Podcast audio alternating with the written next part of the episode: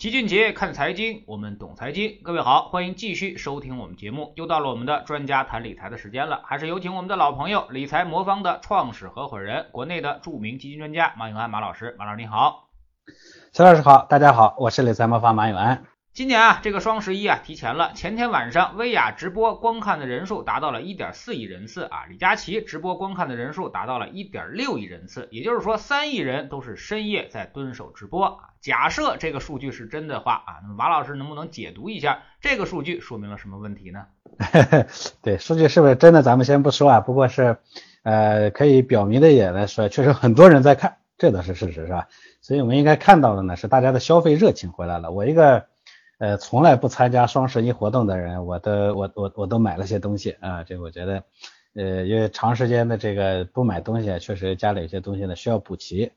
那呃，其实这个三亿人这个数据之外啊，其实提到的这个三亿人之外呢，还有个数据，今年呢双十一呢预计会有八亿人参加，我觉得这个数据有可能是真的，因为连我都参加了，是吧？呃，昨天晚上呢这个预售开启的十分钟内呢，淘宝的直播引导的成交量就超过了去年全天。增长了四倍，呃，所以从现在开始到年底啊，预计我们的消费数据呢肯定会被刷新，这个是可以可以确确定的啊。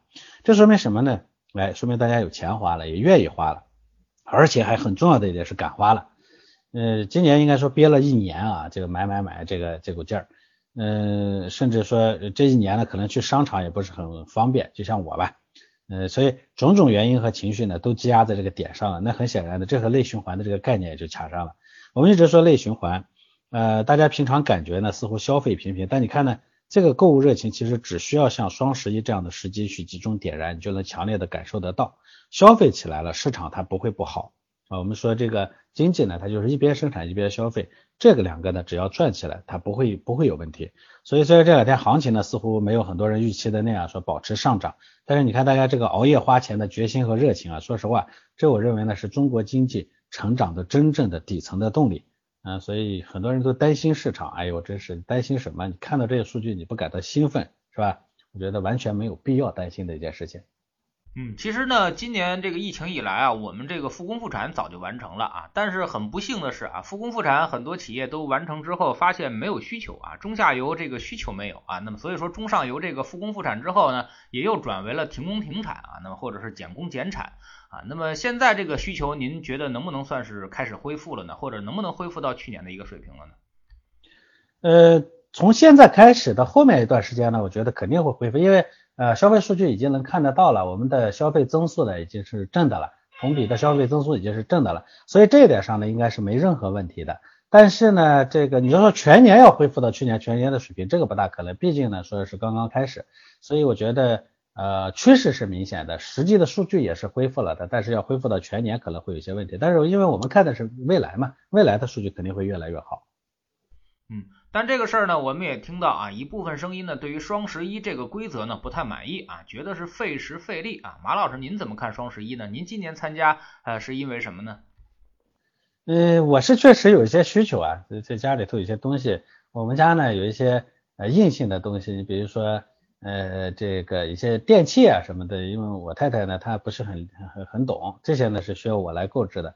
那前面呢，因为很长时间，呃，一是没心劲儿，第二呢，确实是啊这个不方便，所以呢前面都没有买。就因为这个原因呢，我才买了些东西。呃，但是确实这个感体验感不是特别好啊，这个事实有点费心费时费力的意思。呃，我发现呢里头呢各种省钱规则算起来特别麻烦。我们现在正在快速的向老美。看齐，老美呢，他他不是线上做这种活动，他有个啊黑五，那黑五呢时候呢，那种那种打折规则啊，复杂的基本上都可以靠有靠精算师才能算明白。你本来买个卫生纸吧，好家伙，还得先做好几道数学题啊，还可能还算不明白。这个呢，我觉得确实挺麻烦。但另一方面呢，就算等算明白了，还得守在直播面前熬夜拼手速啊，甚至还要把亲朋好友叫过来一起买，这也太阔了，就生怕亏了是吧？呃，听到敲锣还得强撑精神头花钱。有人调侃说自己呢是巴甫洛夫的狗，我觉得这个说法很有意思。呃，好多人说熬夜熬到凌晨两点，第二天上班都迟到了，结果是啥都没抢到。有个段子说，李佳琦呢是熬夜赚钱，白天补觉觉，你是熬夜花钱，白天打工。其实这两种想法呢，我特别理解啊。为啥呢？我身边有很多人做投资的时候，他其实也是这种心理，想赚钱，但是不想去学理财知识，也学不明白。而且不愿意花太多时间呢在理财上。不想学理财，这是肯定是不行的，多少你得懂点。但是确实呢，我比较赞同的，大家不需要花太多时间在投资上啊，这个呢我是认同的。因为投资呢是一个相对来说门槛比较高的事儿，你看那么多基金经理一天恨不得二十八个小时都花在这个世界上，也未必能赚得到，对吧？所以他肯定是不不容易。所以这个事情呢，不达到一定的量，你的付出和投入的投入的这个呃投入啊和收入呢，它很难成正比。只有过了那一定的坎儿了。这个时候呢，你从概率上说，才可能会比别人赚的更高一些。但这个时间啊，投入的时间可能得以十年为计了，十年以上了。所以普通的散户呢，真没必要花太多时间在这上面。我自己在参加这个双十一的时候，一个特别直接的感受，我就说，哎呀，如果有人能帮我把我的需求呢，在这个复杂的体系里头算明白，我就全都委托给他，让他去买了，我哪怕付他点钱呢，对不对？所以投资其实也是这样，你自己一顿操作猛如虎，赚的可能还不如隔壁王老五，是吧？人家把钱交给专业机构，省心是又省力。这个其实就是我当初为什么要做理财魔方的核心的原因，因为我最早是做私募的，大家都知道哈。那些特别有钱的客户呢，都觉得自己的时间特别宝贵，啊，他不能不自己做就不自己做，全都交给专业的人。相比之下呢，中产其实同样需要这种专业的服务，专业机构，嗯，要帮大家赚到投资的钱，但是呢。这个确实，这个里头的成本呢是比较高，所以智能组合为什么定位说长期投资复利高，就是看重时间的这个价值。中产可投资的资产上百万，这一部分钱呢就是拿来赚钱的，短期里头又不用，你也没必要去追什么高风险高收益，那个结果都不靠谱。放在一个比较稳定的能兜底的产品里头是最合适不过的。所以你会发现，真正懂得赚钱的人，首先是对时间概念认知特别强的人。那说回到这个双十一的这个现象，那么多人参加。那难道大家都有那么多时间去费那个功夫吗？哎，这其实就是双十一的高明之处，他抓住了一个经济学概念，叫差别定价。哎，这个很有意思。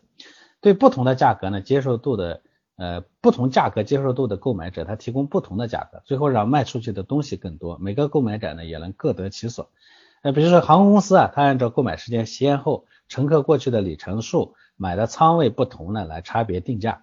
提前半年订的呢，比提前一周的便宜。啊，迪士尼乐乐园里头呢，它免排队的门票比普通的门票贵一倍，当然节省的时间也可以多玩几个项目。再比如呢，图书呢也分精装书啊、瓶装书啊，新出的书都是精装书，价格贵，优先满足阅读需求急切的阅读者。所以双十一这么火爆呢，其实很大部分呢。就是因为很多人他都会觉得说，我花点时间没关系，只要我能抢到便宜的，就是赚了。对于时间成本比较高，觉得自己时间比较宝贵的人来说呢，可能反而会选择错过这一波营销热潮，错峰去购买自己真正需要的东西。那部分人呢，本来他就不是双十一的目标群体。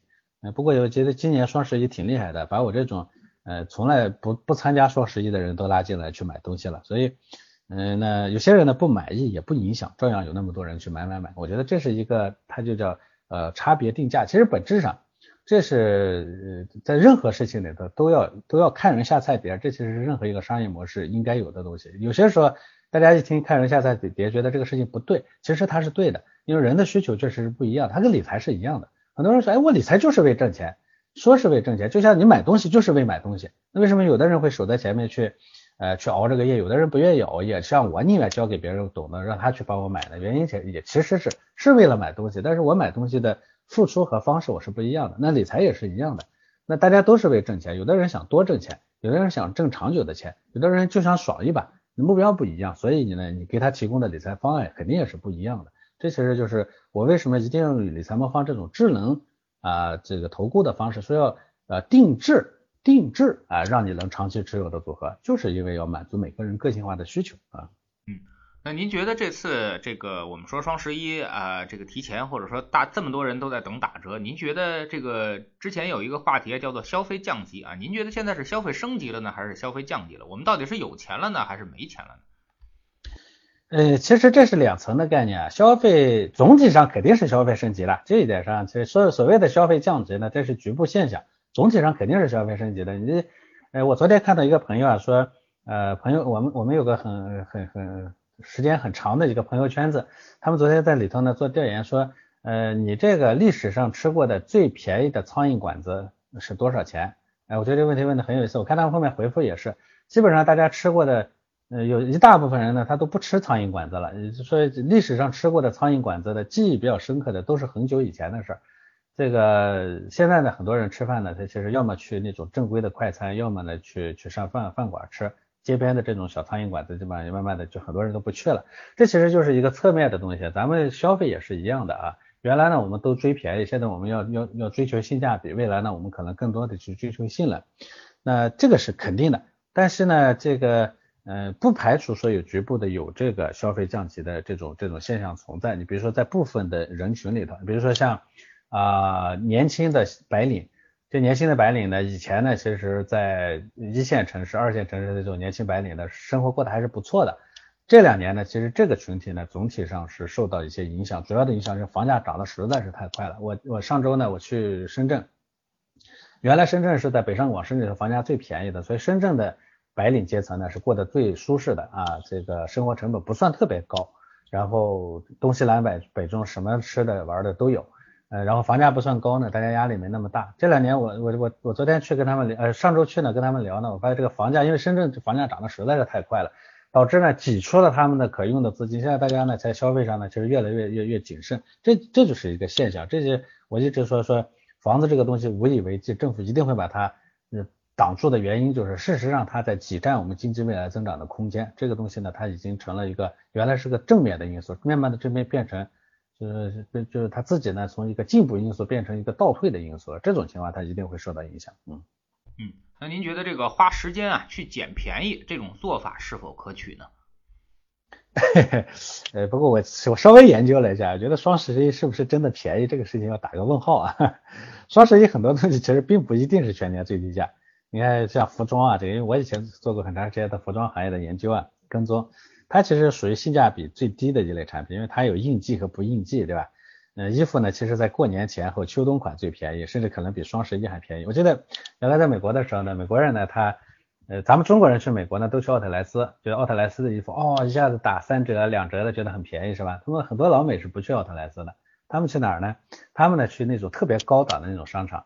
到呃这个应季的时候呢，他们先把衣服看好，等到那个这种衣服呢，到呃到这个过季的时候啊，特别特别便宜，比奥特莱斯便宜多了，它是零点五折，甚至零点一折，而且那种衣服呢都属于特别高档，平时特别贵的衣服，因为它反正前面也赚足了，那到时候的三瓜俩枣的他就卖掉了，比那个奥特莱斯要便宜的多。那其实，在双十一上这个这个里头呢，其实也能看得到。所以有些便宜当然是能捡得到的，嗯，但呃确实就像你就把这个时间呢分配好了以后能捡得到，呃但是花那么多时间是否有必要？我觉得这个事情可能要重新来看。大部分呢可能是这么算这笔账的，说我用这个时间去赚钱也赚不了太多，是吧？不如我花这个时间来省点钱。但你可能没有真正去算，嗯，心里大概是这么一个感觉吧。所以很多工资高的人他不参加双十一，不一定是我们以为的说他赚得多，他不需要买便宜货。就是因为他的时间成本可能太高了，得不偿失。但其实呢，你的时间是不是真的赚不到更多钱？这个我觉得是要要要算另一个问号的。你如果说你能赚得到，那理论上你不应该去占这个便宜，对吧？我来说一个概念，叫杠杆收入。要想让单位的时间赚更多的钱，你需要一份时间多份卖。哎，比如作家，他写几个月出一本书，对吧？这本书他可以卖书，他可以拍成电影，是吧？他可以卖成电视剧等等，这个东西呢，他可以一直收版权，是吧？再比如说卖课，录制一次，后面可以重复去销售，都是一个道理啊。用一个固定的时间去撬起一个市场，一份的时间可以卖很多次，甚至说一份的时间可以同时卖很多次。那么这个呢，可以提高自己的被动收入。其实这是时间的复利价值。杠杆的本质在哪里？为什么叫杠杆收入啊？这里头其实就涉及到杠杆的本质。杠杆呢，就是要有长的翘板和坚固的支点，要以小博大。关键呢，在于说翘板要够长，相应匹配的支点要够硬。你比如说李佳琦，他本身就是个杠杆的例子，是吧？他在社交网络和直播带货的这个风口上，咱们原来这个雷军的那句话特别有名，说风口来了猪都能飞。所以他在这个风口上，他凭借着对美妆的熟悉和勤奋，呢，撬动了上亿的这个销售额。嗯，所以他个人就是个支点，来利用杠杆把他以前只能面对数量有限的客户的这样一个局限呢给放大了。类似的例子呢，比如还有哈，贷款买房，你先付三成，以后慢慢还，是吧？翘板呢是贷款这个行为和首付比例，支点呢是未来自己还贷的能力，哎，最终呢实现了用小钱钱买到了大房子的这样的一个效果，是吧？双十一购付物里头呢，先付百分之三十的定金抵三百，然后付尾款，淘宝引导用户的小钱撬动最终消费，翘板是预付这种模式，支点是大家对便宜商品的追逐，这其实就是一个呃杠杆。那么投资本身其实是人生里头最大的杠杆啊，你前面这都是小杠杆，投资本身是最大的杠杆。它本质上呢，投资呃本身呢就是用钱来撬动背后投资的公司的未来，用现在的余钱来搏未来的前景。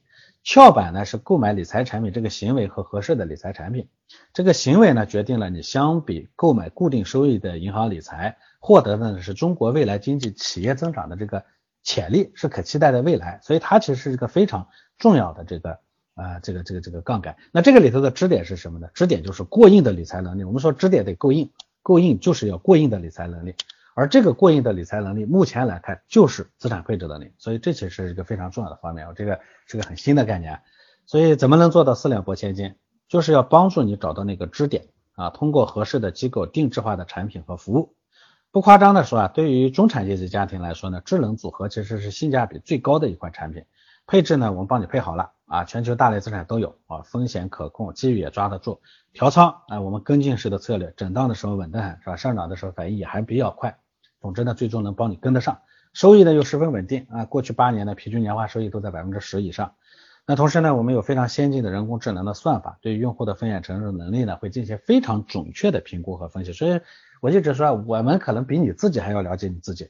而且从市场市场的宏观把握上来说呢，理财魔方的实力也是很强的。我们看得远，但是反应比较谨慎啊，不像很多人看得近，反应又特别快。比如这一轮牛市呢，我们其实一八年底的时候就把仓位加上来了。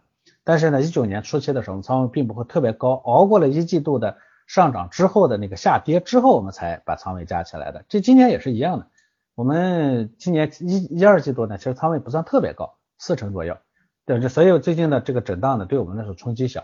然后呢，现在我们的仓位呢，才开始逐步的加到快接近五成了，这就是一个啊逐步向上的过程。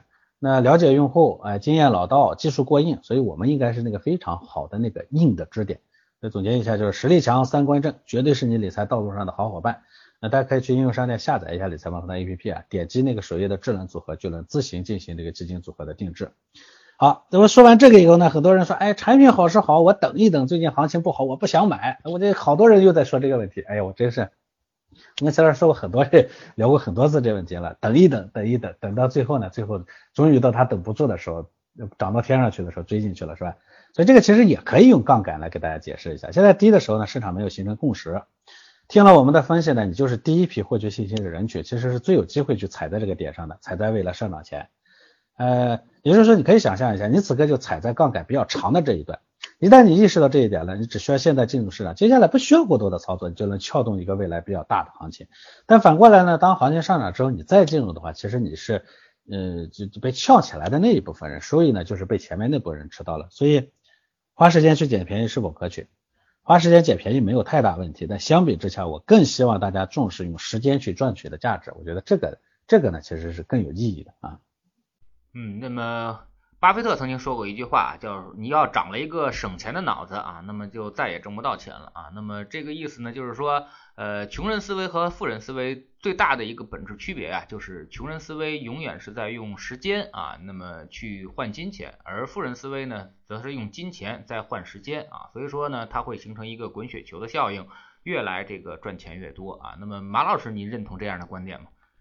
那这我当然认同，就是钱确实，咱们中华民族呢有个优良的传统，就是大家都比较节俭，节俭这件事情呢，其实也不完全错。但是节俭的前提呢，就是咱们说了开源还要节节流还要开源，开源是在节流之前，对不对？如果你光想着省钱，不想着去去去把钱呢变得更多的话，这个过程中呢，它简单的去省钱就没有意义了。我没见过任何一个人是真正的纯粹靠省钱把自己变富的。嗯，那有些人呢，可能对于这个，比如说买东西啊或者买理财啊，他就是纯粹有兴趣啊。那么我就想研究研究，你不让我研究了，或者把让我把钱交出去了，我觉得这个没有兴趣了啊。您怎么看这种观点？